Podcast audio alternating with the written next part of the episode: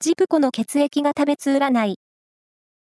2月19日の運勢をお知らせします。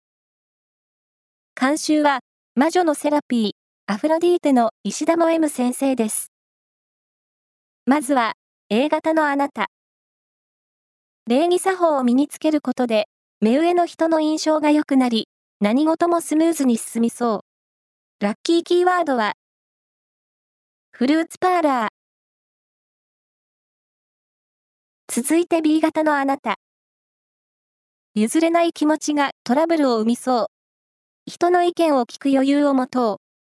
ラッキーキーワードは、チェリーピンク。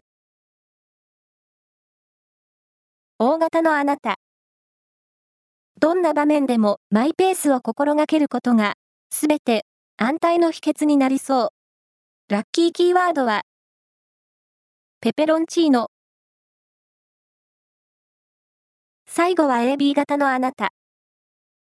やりたいことがはっきりと見えてきて気分は爽やか。横のつながりを大切に。ラッキーキーワードは、ハンカチ。